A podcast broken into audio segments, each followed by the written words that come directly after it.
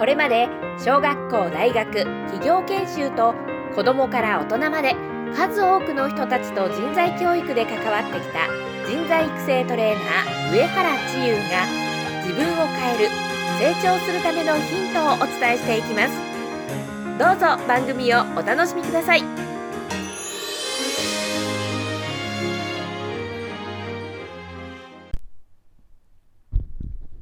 こんにちは上原千優です、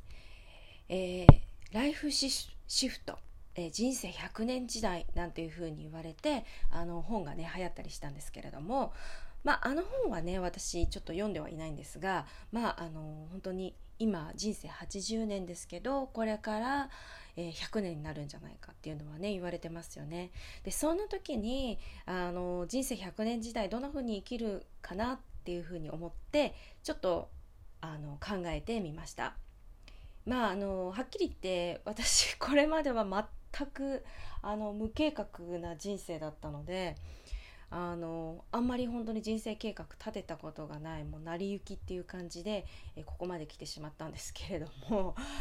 あ、まあ、あの毎月のねあの行動プランとかは一応立ててるんですけどまああのねそれを行動はするんですけどじゃあ結果がじゃあその通りになるか予想した通りになるかっていうとそうでもないっていうのがね、まあ、起業しての実感なんですがまああのちょっと長期的なプランということで、えーまあ、考えてみるのもいいかなと思って考えてみました。でその時にですね、まあ、これからどんな、あのーこう社会になっていくのかで特に日本の社会ってどんな風になっていくのかっていうのをあのこうやっぱり何かね調べてある程度予測をつけてでそこに対しての自分の人生プランって考えた方がいいと思うんですよね。っていうところで今日は4冊、えー、とこれからの人生100年時代に役立ってそうな参考図書っていうのも紹介しつつ考えてみたいと思います。まず一つが、えー一冊目の本は、えー未来の年表に」に、えー河合正史さん、えーの本ですね。まあこれはあの本当に主には少子高齢化のあのまあ現実というかというのをあのすごいデータをもとにですね書いていました。で、まあ、結局、えー、とこれまでずっと右肩上がりだった日本があの初めてこう縮小っていうね今まで経験歴史上経験したことのないような未経験のこのフェーズに入っていくんですね。これがどんどんどんどん縮小どんどんしていくわけですね。いなんかこう戦争とか自然災害で一回人口が減るっていうのではなくてあのもうだんだんだんだんもう左肩下があ右肩下がりになっていくっていうそういうフェーズに入るえそこで起こるあの未来のことみたいな感じで書かれていて、まあ、かなりあの悲惨な感じなんですよね。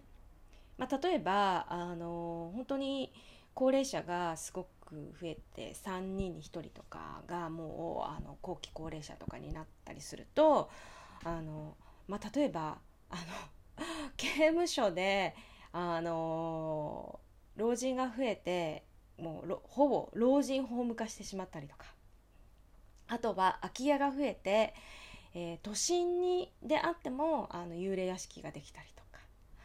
えーそれから、えー労働人口が減って、えー宅急便が届かなくなったりとか。なんていうこうすごいいろんなところでさまざまな、あの弊害が起きてしまうっていうこうかなり過酷な状況が書いてあるんですよね。でまあこれってすごい大きなことを言うとあの、まあ、便利がいい不便がダメみたいなこう価値観にあると非常に悲惨なあのまあ社会になって今と比べるとね社会になってしまうってことなんですけれども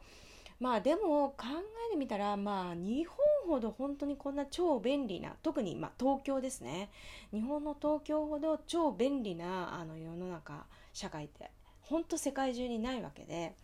まあ、結構あの今までとかあとは地方とかあとは世界中先進国見ても、まあ、結構みんなあの不便な生活してるわけですよ東京に比べると。であとちょっと先の話に戻りますけどあの本当に国全体が縮小していくっていうのは歴史の中ではあったわけで、まあ、例えばローマ帝国とか、まあ、あれ大帝国でしたからねあのヨーロッパ全部とあともう本当にアフリカの辺りとかまああとロシアの辺りねトルコの辺りまでずっとローマ帝国だったわけですよ。ところが今は本当にイタリアの1都市だけがローマっていうふうに言っていてまああの本当に縮小して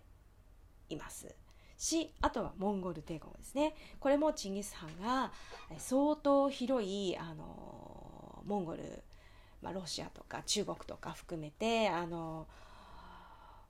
国を築いてたわけですけども今も本当に一国になっちゃってるちっちゃい国になっちゃってるっていうところがありますよね。と考えるとあのまあ国小さくなってもあの存在はしてると別に消滅するわけじゃないっていうのを考えたらまあ意外とこうこう縮んでいく歴史っていうのは歴史上にはたくさんあるわけで、まあ、その一つに日本もなるということなんですよね。なのでまああのそこをちょっとこうね右肩上がりだけがすごくよくってあの縮むのがダメだっていうこうやっぱり発想の転換をしていかないとあの本当にえ、ー、とただただ暗いだけになっちゃうんじゃないかなというふうにも思います。で、えー、参考図書の2冊目がですね、えーと、これもまあ割とちょっとネガティブなあの内容なんですけど日本の国難2020年からの賃金雇用企業ということで中原圭介さん著著者なんですけれども、まあ、これもあの国家財政のあの崩壊地方財政の崩壊について書いてありますね。でまあこれもうんあのー、まあ本当に多分経済発展だけがよしとしているのであればその価値観の中でいるんであれば本当に日本って悲惨な国になってしまうんですけどまあそれだけじゃないだろうというふうに違うところにあの価値も見出しながらそれをあの価値としていくんであればうんまあそういうこともあるんじゃないみたいな感じになるんじゃないかなというふうには思います。まあね本当にあの実際問題例えば本当に地方自治が消滅する破綻するっていうのはそれはその中ではあると思いますよね。どうしてもあの資本主義経済の中では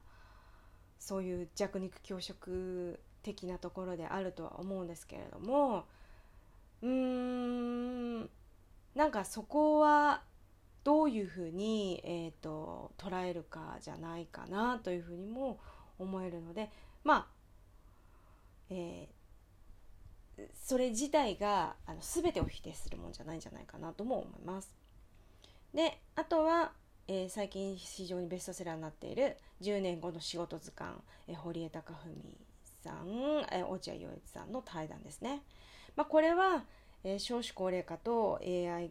化の社会を、まあ、あの結構ポジティブに捉えてるっていう感じで、まあ、そこがうんと今までの考え方と違うこうなんかなんていうんですかね発想の転換パラダイムシフトみたいなのが起こってもう遊びが仕事になるでしょうみたいな感じぐらいあ まあ堀江もは言ってるんですけどまあ遊びが仕事だから遊んでくださればいいみたいな感じ。まあある側面ではそういうのはあると思いますね。結構本当に最初の2冊とはあの両極端な感じのあの全く反対の発想を言っているのがこの本ですね。で、えー、まあその延長線上みたいな感じでお金2.0、えー、ですねえっ、ー、と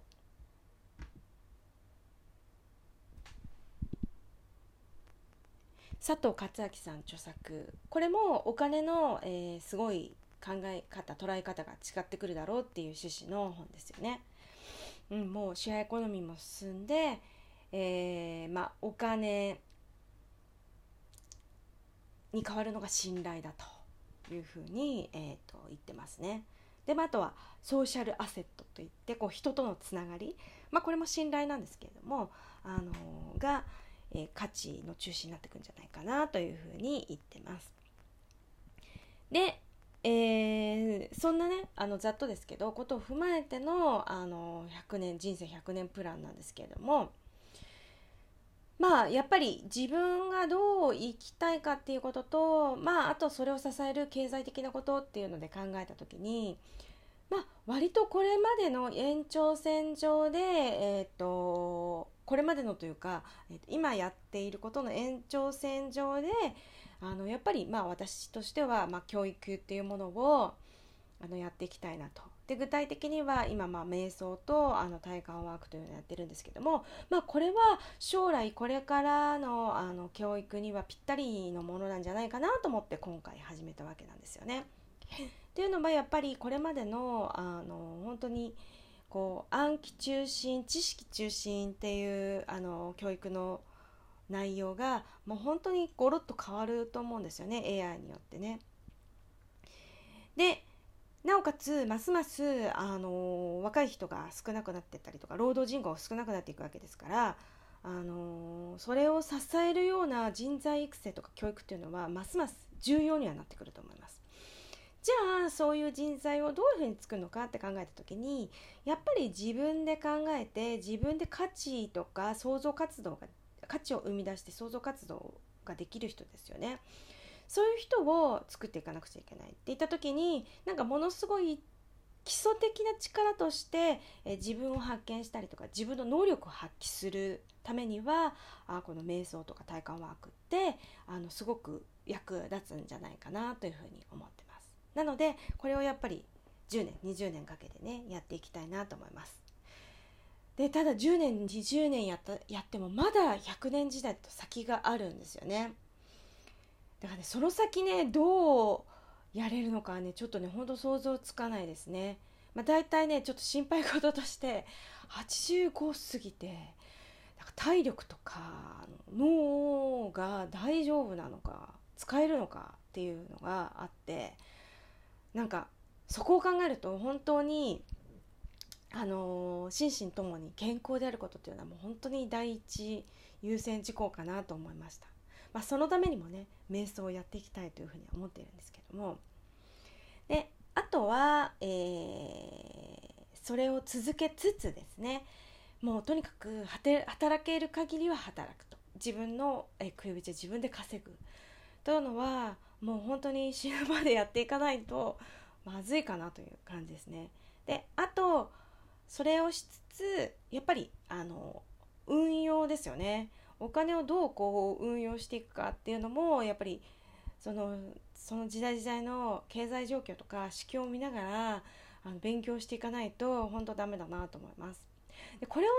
勉強しなくちゃいけないやるべきだみたいにこうやらされ感で捉えるかいやあの勉強は楽しいもんだからそれをずっと続けられるんだっていう風に楽しいものとして捉えるかは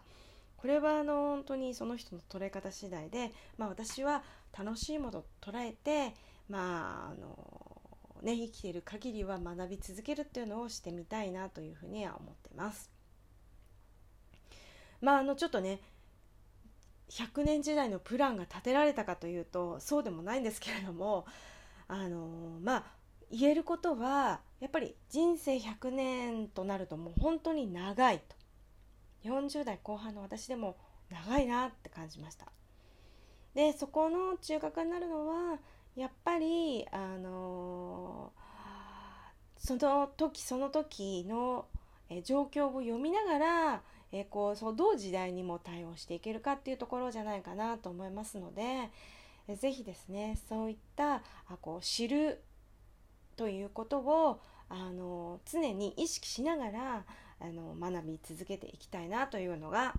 まあ、やってみてのちょっと計画をね立ててみての実際にこう書いてみたりしたんですけどもちょっと長すぎてあんまり予想がつかないっていうのが 実感だったのでちょっとまあこれはね定期的に続けていきたいと思っています。ということで、えー今日のポッドキャスト終わりたいと思います。最後までお聞きいただきありがとうございました。本日の番組はいかがでしたか？番組をお聞きいただいたあなたに自分への気づきを深めるための自分を変えるための7つの質問メールを差し上げます。インターネットで chiyu-uehara.com ローマ字でちゆう上原 .com と検索してください。ブログページに自分を変えるための7つの質問問お申し込みページがあります。ブログページに内容の説明登録方法がありますのでご覧ください。ではお願いいたします。